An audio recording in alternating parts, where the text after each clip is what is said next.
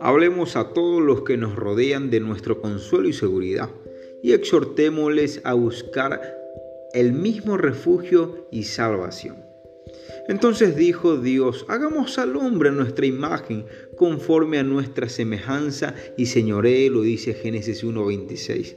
Querido amigo, querida amiga, si desconoces quién eres, siempre serás lo que otros digan de ti. Amigo, eres la imagen de Dios, representa sus características y su propósito. Amigo, amiga, deja de tomar la identidad de otro.